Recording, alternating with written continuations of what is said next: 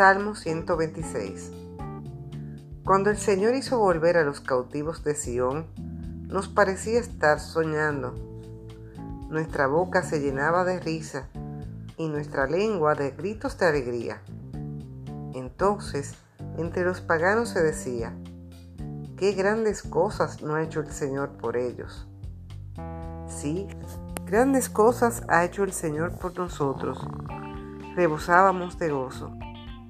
Haz que vuelvan, Señor, nuestros cautivos, como riachuelos en tierras áridas. Los que siembran entre lágrimas, cosecharán entre gritos de alegría. Se van, se van llorando los que siembran la semilla, pero regresarán cantando, trayendo sus gravillas.